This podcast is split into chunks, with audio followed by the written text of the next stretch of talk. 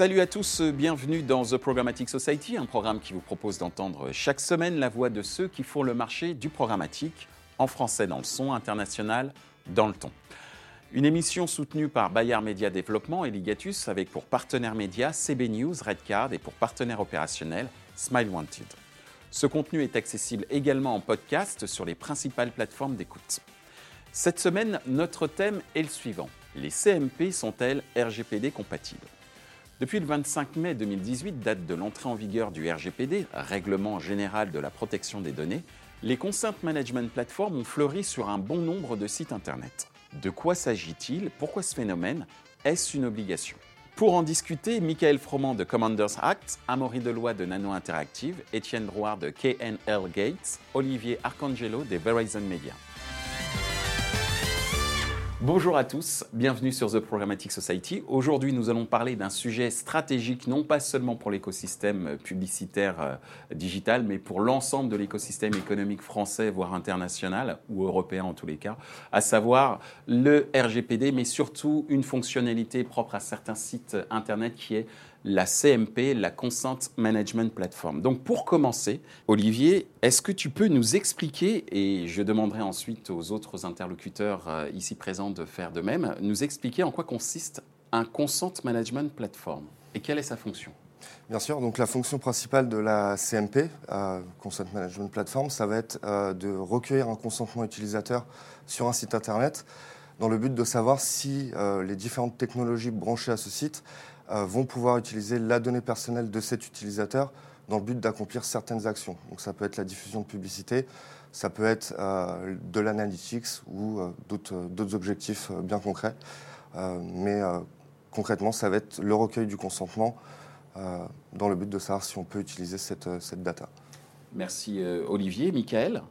Oui, ben, très simplement, la, la, plateforme de recueil de consentement, elle prend la forme du, petit bandeau que tout le monde connaît depuis euh, le lancement du, RGPD le 25 mai.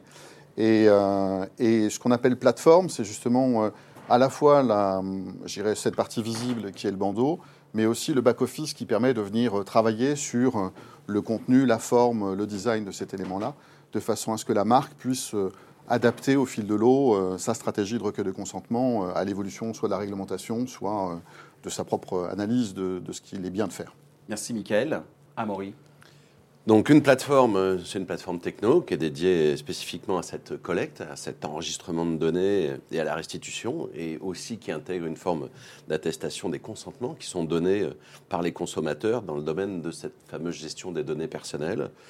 Euh, ce bandeau, anciennement, hein, on avait déjà un petit bandeau sur l'acceptation des cookies qui s'est transformé en quelque chose d'un peu plus riche et qui permet d'avoir une lisibilité et potentiellement une mise en action aussi de l'internaute sous-exploité à date, ce qui était déjà le cas sur Your Online Choice, hein, qui permettait déjà d'avoir une vision complète des cookies, et sur lequel, euh, aujourd'hui encore, ils ont une capacité de pouvoir agir, de pouvoir accepter ou ne pas accepter un certain nombre de, mécaniques et de données qui sont prises pour différentes euh, fonctions. Merci Amaury. Étienne, donc tu représentes, euh, j'allais pas dire la loi parce que c'est quand même un peu, un peu trop fort, mais en tout cas, en tous les cas, euh, tu es, tu es avocat et tu es euh, directement concerné par toutes ces questions puisque tu as de nombreux clients qui se posent un certain nombre de questions depuis le 25 mai 2018 autour du RGPD. Quelle est ta définition du Consent Management Platform et quelle est la fonction de cette plateforme? La fonction a été bien décrite, permettre à l'utilisateur d'exprimer des préférences. Mais des préférences sur quoi? Sur des finalités d'utilisation des données Mesures d'audience, études marketing, publicité tout court, publicité personnalisée, personnalisation des contenus, géolocalisation publicitaire. On peut en faire une grande liste, ce sont les limites qu'on a. Et d'exprimer ses préférences par rapport à une information qu'on lui fournit, il faut pouvoir lui dire des choses claires et courtes. Et il faut qu'il puisse manifester sa volonté. La définition du consentement, elle n'a pas changé avec le RGPD, elle était la même avant depuis 1995. Une manifestation de volonté libre, spécifique et informée par laquelle j'accepte un traitement de mes données. Les bandeaux cookies dont on a parlé ont été discutés et négociés avec les régulateurs. De 2009 à 2013, en France, toutes les associations professionnelles discutent avec la CNIL, qui aboutit à un choix. On va faire une phrase courte avec un bandeau et puis les gens peuvent en savoir plus. Et derrière le en savoir plus, ils en savent vraiment beaucoup, beaucoup, beaucoup, beaucoup, beaucoup, beaucoup plus. Et les CMP, en fait, elles cherchent à aussi simplifier les 25 pages qu'on laisse à lire à l'utilisateur pour que ce soit 5, 6 choix en fonction des finalités. Donc c'est un outil d'ergonomie et de simplification pour permettre aux gens de s'exprimer. Alors, puisque tu es avocat, je vais te laisser euh, la main sur la seconde question et j'aimerais avoir aussi l'avis euh, des technologies ou en tout cas des opérateurs euh, publicitaires ou opérateurs techniques. En l'état actuel de la réglementation, la CMP est-elle obligatoire? Le recueil d'un consentement est obligatoire, la manière de le faire est libre. Mais il faut pouvoir le prouver, ce consentement, depuis le RGPD. Mmh. Cette preuve du consentement, c'est une obligation nouvelle qui entre en vigueur en mai 2018, et c'est là que ça change tout. C'est-à-dire qu'on ne doit pas simplement dire que les gens ont consenti parce qu'ils ont scrollé ou cliqué dans la page qu'ils sont en train de visiter qui contient des traceurs. Ils ont consenti, il faut qu'on en garde une trace. Et la trace, c'est l'expression de leur volonté sur quelque chose où il y a un clic, où il y a une action qu'on va pouvoir enregistrer. Cette preuve du consentement, elle va être nécessaire ensuite dans les réseaux publicitaires pour qu'on se repasse et la data et le consentement qui va avec. Histoire qu'on puisse dire, cette conformité RGPD, qui l'a obtenue et est-ce qu'on a à la fois des droits qui accompagnent euh, une donnée? Donc ce n'est pas obligatoire, mais c'est obligatoire pour le marché quand on veut savoir qui est responsable de se conformer à la loi. Merci euh, d'avoir clarifié cette question hyper importante, à savoir effectivement l'obligation autour de, de cette fameuse CMP. Ce que j'en retiens, c'est que c'est la preuve du consentement qui est euh, obligatoire depuis euh, le 25 mai. Ton avis, au-delà de ton avis, puisque là on a été hyper clair en ce qui concerne l'état actuel de la, de la réglementation, Amaury, c'est quoi ton observation? On a une approche déjà et un lien quand même très clair par rapport à du marketing direct. Et donc on sait qu'il faut qu'il y ait un consentement explicite. On le voit d'ailleurs, sur, euh, on l'avait vu sur l'email, avec des notions euh, d'opt-in, d'opt-out d'abord, euh, et puis ensuite d'opt-in pour essayer justement de clarifier ce marché, qui est en train de se déployer à une autre forme de data qui est la collecte d'informations temps réel, alors qu'avant elle était quand même beaucoup plus limitée à l'email. Et, et, donc le, le, point suivant après, c'est d'arriver aussi à avoir une compréhension et une interaction avec l'internaute et voir une simplification, parce que là, encore une fois, c'est une collecte en site par site, euh, avec un certain nombre d'acteurs, sachant que l'internaute va devoir aussi naviguer sur chaque site et redonner cette même acceptation dans la limite où il voit bien cette plateforme et où, voire, il la comprend. Merci euh, Amaury. Euh, Michael?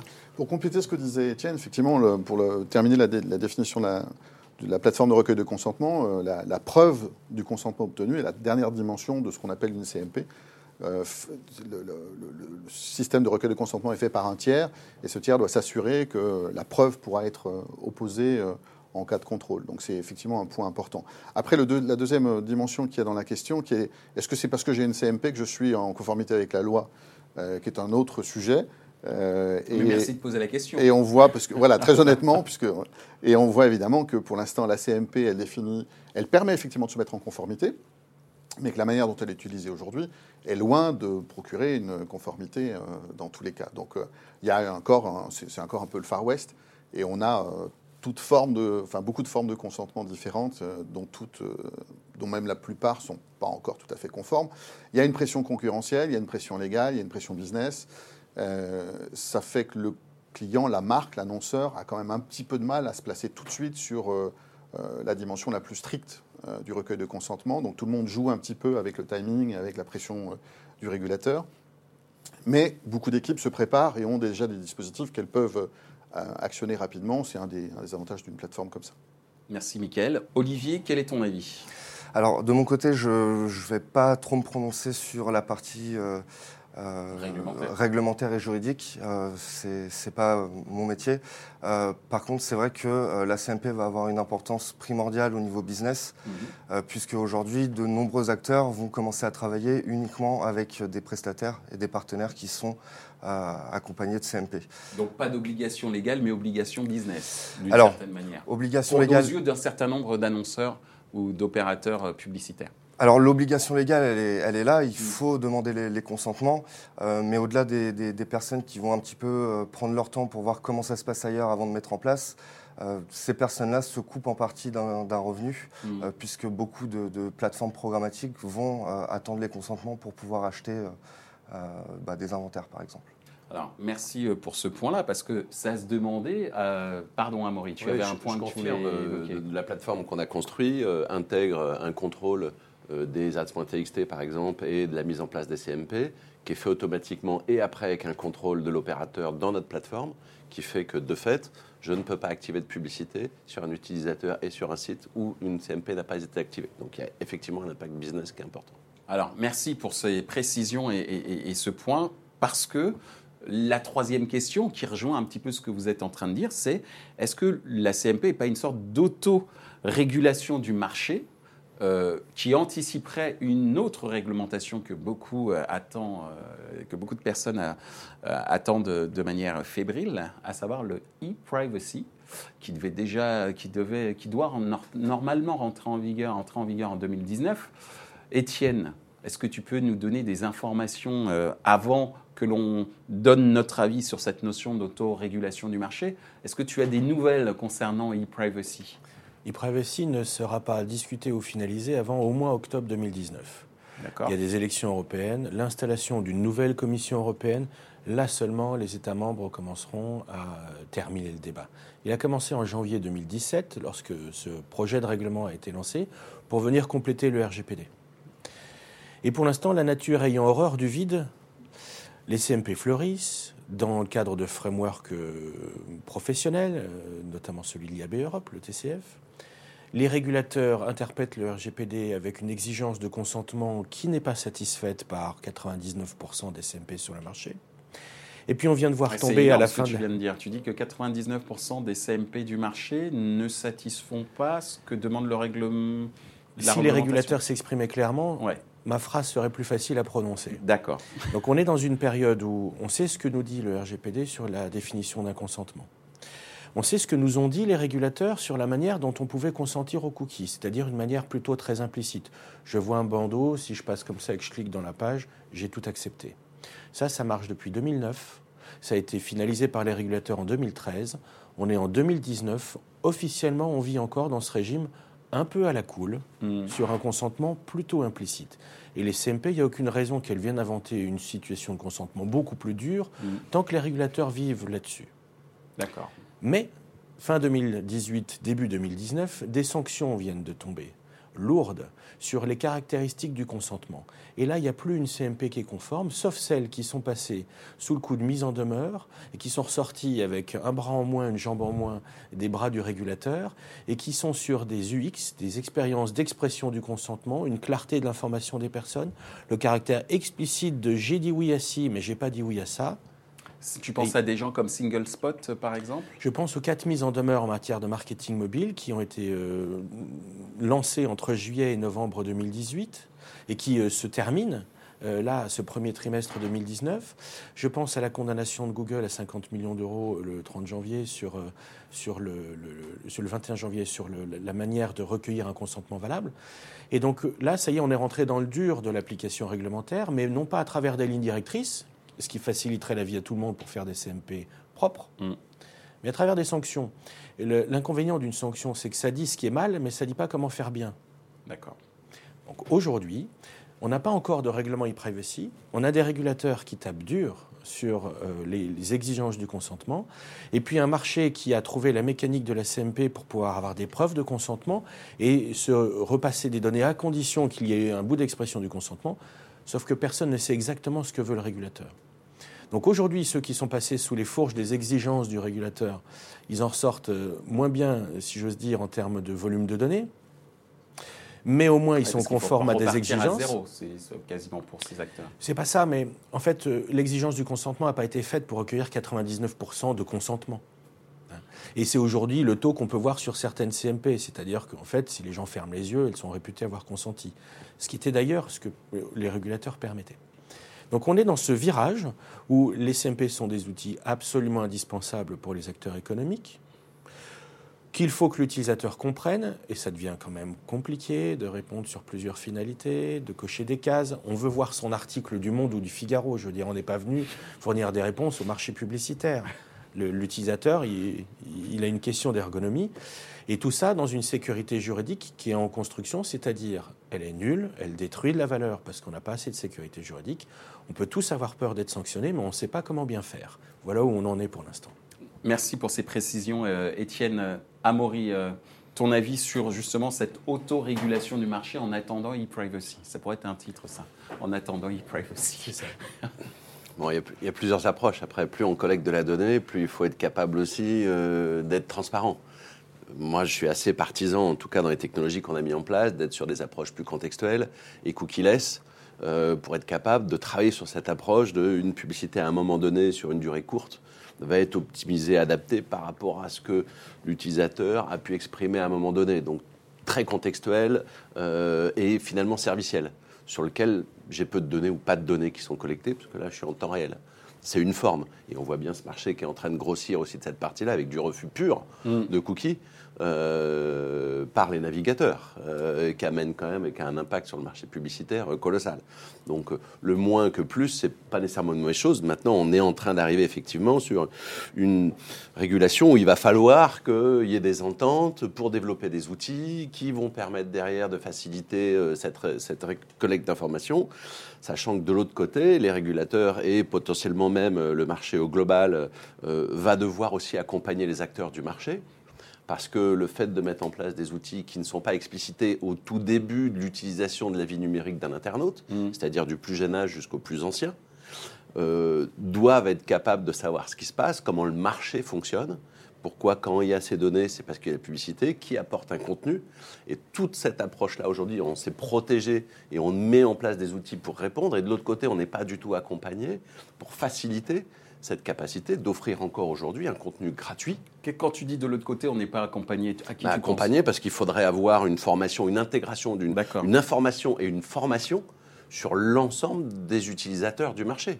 Donc à l'école, euh, en université et au-delà, euh, jusqu'aux maisons de retraite, pour être capable aussi Alors, il y aurait une gens... de, après le code de la route, il y aurait une sorte de code de navigation Internet.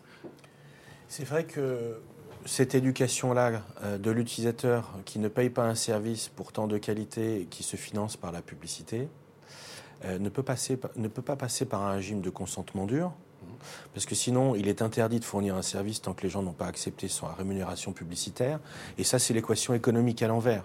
Les services fonctionnent gratuitement grâce à la publicité, les utilisateurs n'ont mmh. donc pas à débourser d'argent. Cet équilibre-là, aujourd'hui, les régulateurs de la vie privée ne sont pas chargés de le trouver. D'accord. Ils sont en charge de la vie privée, point barre. Merci euh, pour euh, ces précisions, euh, messieurs. Michael? Oui, pour, revenir sur ce que disait Étienne, c'est vrai qu'on a, vu dans quelques situations concurrentielles des DMP dont l'argument de vente était avec nous, vous avez un plus fort taux de consentement qu'avec un tel ou un tel. Donc effectivement, c'est l'effet pervers entre guillemets du marché. Et, on, et, voilà, bon, ça, c'est une réalité, c'est malheureusement une réalité qui vient de la pression du business et, donc de l'enjeu pour chacun de défendre son activité. Mais néanmoins, ça, montre à quel point euh, il y a encore énormément de chantiers, énormément de sujets à travailler. Et je rejoins complètement Étienne sur le, fait que les CMP aujourd'hui permettent de faire beaucoup de choses. Euh, une des raisons d'adopter une CMP, c'est que la réglementation va évoluer, des changements, il y en aura. Le sujet est loin d'être stabilisé. Il est en plus pour ceux qui ont des activités euh, globales, internationales, différentes dans chacun des pays, en Europe homogène ou presque, mais en tout cas différents des consorts d'Europe, et que par conséquent ce sujet à traiter à la main en mobilisant quelques développeurs pour faire des développements en dur, etc., est un sujet qui va vite devenir un casse-tête euh, à l'échelle des groupes, des roadmaps techniques, etc. Une CMP européenne, une CMP asiatique, une CMP euh, nord-américaine, sud-américaine. En tout cas, voilà, l'enjeu de la CMP, c'est d'arriver à couvrir ou d'offrir une multitude de, réglages possibles permettant d'être homogène sur l'ensemble. Le, Donc ça, ce sont des points qui sont effectivement importants et qu'on retrouve beaucoup sur le marché. Très bien, merci euh, Michael. Olivier euh, bah, ce que j'ajouterais, c'est ce qui, est, très important, c'est que euh, euh, le marché puisse s'orienter vers des standards, et notamment bah, le transparent Consent Framework de l'IAB, puisque bah, l'idée, ça serait plutôt de essayer d'aller tous vers le même standard, plutôt que de chacun essayer de faire ses technologies et son passage de consentement maison. Merci euh, Olivier. Étienne, tu voulais réagir par rapport à ce que vient de dire Il y a plusieurs formes de standards qui se cumulent et qui sont absolument indispensables les unes aux autres. Le standard technique proposé par l'industrie permettant de n'accepter des données que si elles sont accompagnées d'une forme de consentement. Le standard juridique qui consiste à dire quelle doit être cette forme de consentement. Et donc aujourd'hui, on a une adoption très très très rapide de ces standards techniques, puisque les acteurs économiques ne récupèrent pas de données s'ils n'ont pas quelque chose qui les rassure. Mais la chose qui est en train de les rassurer de plus en plus peut devenir euh, éventuellement mortifère si on est tous contents d'avoir un magnifique consentement avec zéro data derrière. Donc cette question du standard et du bon point d'équilibre, elle est devant nous encore parce que c'est euh, cette solution technique qui se standardise très vite parce que tout le marché en a besoin, et puis des réponses juridiques qui ne sont pas encore stabilisées. Alors, merci. Tu fais une transition avec la prochaine question, puisque tu parlais de données qu'il y avait euh, derrière euh, les, CMP, notamment, entre autres.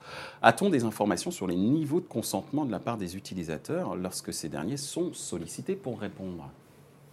Oui, on, en a discuté, euh, on, a quelques, quelques chiffres. Alors, la première chose, c'est que euh, on a énormément de clients qui se demandent effectivement ce que c'est que de bien recueillir le consentement. Donc là, énorme demande sur le marché. Et donc, euh, depuis le 25 mai, on a lancé pendant l'été une étude auprès d'un certain nombre de clients qui avaient déployé des systèmes de consentement pour recueillir quelques données. Le, peu importe, entre guillemets, les taux, ils sont, en tout cas, première information, ils sont extrêmement variables d'un secteur d'activité à l'autre et d'un site à l'autre. Euh, parce que les dispositifs de recueil de consentement ne sont pas du tout les mêmes, c'est pas du tout homogène. Donc on a, euh, ça va de, la popine qui prend quasiment l'intégralité de l'écran jusqu'au petit bandeau qui est en bas. Donc et évidemment, en fonction de, ce qu'on choisit, on peut accéder au contenu ou pas, et donc ça crée des freins ou ça pousse à, donner son consentement. Donc ça, c'est une première dimension. On, a des taux qui vont de 16%, par exemple, à 92-95%, mais avec une diversité de, situations énorme.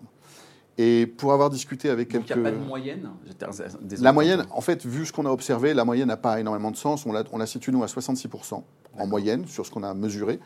Euh, néanmoins, ça nous semble une moyenne qui n'est pas tout à fait. Euh, euh, comment dire qui, mériterait d'être vérifiée. En tout cas, l'écart type est tellement fort autour de cette moyenne que cette moyenne, elle perd énormément de sens aussi. en tout cas, c'est un, un, point de repère qu'on peut, peut utiliser. Et puis, quand on discute avec les acteurs de la pub, considère que 85% de consentement, c'est un taux qui est très bon par rapport à ce qu'ils voient passer. D'accord. Donc si on arrive à 85%, ils sont déjà très contents. Entre guillemets. Hein, voilà, c'est une, façon de formuler les choses. Euh, ça n'empêche pas certains peut-être d'être euh, au-dessus euh, ou d'autres peut-être d'être un petit peu en dessous, mais en tout cas c'est un taux qui est considéré par les régies comme le, une deuxième meilleure solution par rapport à ces sujets-là. Merci Michael. Olivier, est-ce que tu as des infos sur ce sujet? Oui, alors euh, nous, on constate des taux quand même euh, assez élevés, euh, aux alentours de 85%, mhm. avec des, acceptations. Après, c'est vrai que cette acceptation, qu'est-ce qu'elle cache vraiment derrière? Est-ce que c'est j'ai envie de lire mon article rapidement et j'accepte? Ou j'ai envie de naviguer sur 4-5 pages pour faire un choix et ensuite accéder à mon article? C'est vrai que moi, en tant qu'utilisateur, j'ai tendance à accepter tout de suite, sans forcément lire le détail, et pourtant, je, sais ce qui est écrit dedans. Quoi.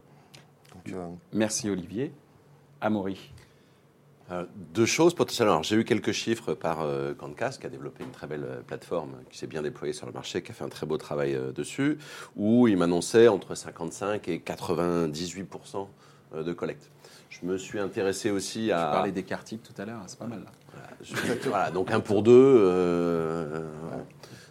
sur les variables les plus fortes. Et je me suis posé aussi une autre question qui était de dire à quel point potentiellement elles sont vues puisque potentiellement elles pourraient être bloquées, puisqu'elles sont adservées. Mm. Et donc je me suis renseigné un petit peu sur ce sujet-là, euh, avec un acteur du marché qui m'annonce dans les 15% euh, potentiellement d'ad blocking euh, des plateformes, sachant que sur le marché français, on est plutôt sur une approche globale d'ad blocker qui est plus très loin, il me semble, des 30%, un petit peu inférieur et en progression constante depuis un certain nombre d'années. Merci Amaury. Étienne? Si on applique exactement ce que les régulateurs se préparent à demander, il faut 5% de consentement en objectif, mais pas plus. D'accord. D'un point de vue business, c'est pas terrible. C'est ce qu'on appelle la consent fatigue. Et en fait, les, les régulateurs y contribuent à force de multiplier l'information, d'avoir des choix de plus en plus spécifiques soit on organise une machine à ne pas se protéger, mm. parce qu'on va tout accepter euh, en préférant l'immédiat euh, à, la vie privée, soit on va créer une machine à tout refuser, et cette machine-là, elle va détruire les emplois. Alors, ce n'est pas une bonne nouvelle. Alors, justement, puisqu'on parlait de destruction de, de valeur euh, à l'instant, on va parler de destruction potentielle de valeur du point de vue de l'internaute. Je m'explique. Est-ce que vous ne pensez pas qu'il y a un paradoxe avec un process de consentement censé améliorer la protection des données utilisateurs, mais qui dégrade l'expérience utilisateur? Existe-t-il des pistes d'amélioration du recueil de consentement? Étienne. Il y a une piste juridique qui a été évoquée au début du projet e-privacy et qui euh, revient depuis euh, très récemment euh, en fanfare. On va laisser le navigateur gérer des whitelists de cookies. Et si ça, c'est la bonne manière de faire simple, c'est surtout la bonne manière de créer des monopoles. parce qu'il n'y aura pas beaucoup d'acteurs qui auront le cookie dans leur whitelist, sauf ceux qui sont absolument incontournables. Et il y a ce, cette tension entre faire simple et, euh, et, protéger. Hmm. Il y a cette tension entre éviter la dissémination des données et puis favoriser les plus, gros. La protection de la vie privée, à mon sens, le rêve de celui qui veut protéger au plus la vie privée, c'est pas de faire en sorte que les données de tout le monde sont entre les mains d'une dizaine d'acteurs. À mon sens, c'est pas ça la protection de la vie privée. Mais il y a donc cette tension entre avoir une information qui est liquide hmm. et qui reste protégée, Aujourd'hui, si on cumule les obligations juridiques d'information des personnes, on leur dit des choses compliquées qui ne sont pas compatibles avec un acte de navigation. Et si on leur dit des choses trop simples, on peut être accusé de les tromper. Quand les régulateurs réfléchissent à l'UX, ils ne souhaitent que avoir une meilleure information des personnes, certes la plus simple possible, mais qui leur permette de refuser tout. Mm. Et ça, ce n'est pas vraiment compatible avec les objectifs des entreprises. C'est pour ça que je parlais de point d'équilibre. Et comme tu le disais, une réglementation complexe qui est faite pour de très bonnes raisons aboutit à une UX qui fait que les gens soit se protégeront plus, soit refuseront tout. Merci euh, Étienne pour ces précisions et pour ton analyse. Amaury, ton avis? Moi, je peux que aller dans, ce sens-là. Euh, je ne crois pas que ces dernières années, l'ensemble de l'écosystème local et pas nécessairement global ait eu une progression d'activité à la hauteur de la progression des dépenses sur le marché. Et donc on voit bien les groupes de presse, on voit bien même la diversité dans l'écosystème global. Moi qui venant aussi de l'affiliation, on a eu une époque avec une énorme diversité d'acteurs, de micros éditeurs, de micro marchands aussi, hein, qui, ont, qui ont évolué. Comment ces acteurs-là aujourd'hui ont une capacité et de comprendre la législation et des outils pour la mettre en place ou d'investir. Donc on a une baisse des rémunérations, une augmentation euh, de la complexité et donc un besoin de surinvestissement. Moi, quand je vois deux courbes qui sont comme ça, c'est trop tard. Hein. On peut investir que quand on a de l'argent et quand on est en croissance. C'est comme ça qu'on construit. Euh, donc là, on ne peut pas et on ne va pas y arriver. Donc effectivement, on est en train de se diriger vers une approche euh, assez, assez complexe pour l'écosystème, pour cette approche globale des acteurs et pour soutenir une activité dont on a besoin. Merci Amaury. Olivier, ton, ton analyse euh, expérience utilisateur euh, et euh, obligation auprès de ce même utilisateur c'est quelque chose de très nouveau hein, de demander à un utilisateur de faire des choix sur un, sur un site web. donc on est, on peut dire, sur une première version, de, une première proposition du moins. après, c'est sûr qu'avec les évolutions des lois, etc., les plateformes vont changer. Le recueil du consentement peut-être, est-ce qu'il va être positionné ailleurs au niveau d'un navigateur, au niveau d'un fournisseur d'accès Internet? Voilà, euh, à l'heure d'aujourd'hui, euh, à ma position, je n'en sais pas plus que ça au niveau de cette loi, euh, mais c'est vrai qu'il y a très certainement des pistes d'amélioration, en tout cas pour l'utilisateur, qui ne profiteront peut-être pas aux sociétés du, marché. Merci Olivier. Michael Oui, je, pense que ce, le RGPD, de façon générale, est un sujet pour lequel, chez Commanders Act, on a eu plutôt un, un, a priori positif, au sens où il est aussi le signe de la maturité de l'économie digitale, de l'industrie digitale, de la globalisation, de la transfo digitale des entreprises. Et il y a donc un certain nombre de sujets qui sont tout à fait valides et, intéressants. Le consentement est une dimension. Euh, je, rejoins, je rejoins Étienne aussi pour dire que là, effectivement, le consentement, on sait ce qui n'est pas bien, euh, on ne sait pas ce qui est bien, et donc ça plonge le marché dans une perplexité quand même assez, soutenue. On a énormément d'échanges avec les clients dont on voit qu'ils cherchent à bien faire, mais qu'ils ne savent pas comment bien faire.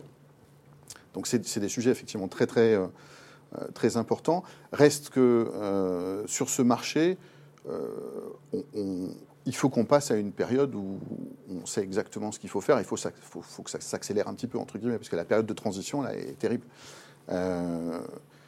et même quand on, regarde les dernières discussions avec, avec la CNIL, quand on voit qu'il va falloir proposer un bouton tout accepté, mais aussi un bouton tout refusé pour être dans une symétrie parfaite, Je ne vois pas dans les rapports que les gens ont avec la publicité de façon générale, euh, le français moyen, le consommateur, euh, nos, nos- nos proches, etc. Un Je, de publicité. ouais, je ne vois pas, je ne vois pas ce qui les pousserait à dire euh, j'accepte, Euh, j'accepte tout, j'accepte une partie.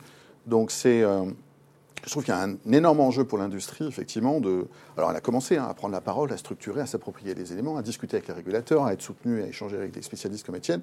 Mais euh, il y, a- encore énormément de boulot et c'est un peu angoissant de temps en temps. Et le dernier sujet, c'est qu'effectivement, je ne suis pas persuadé que de concentrer.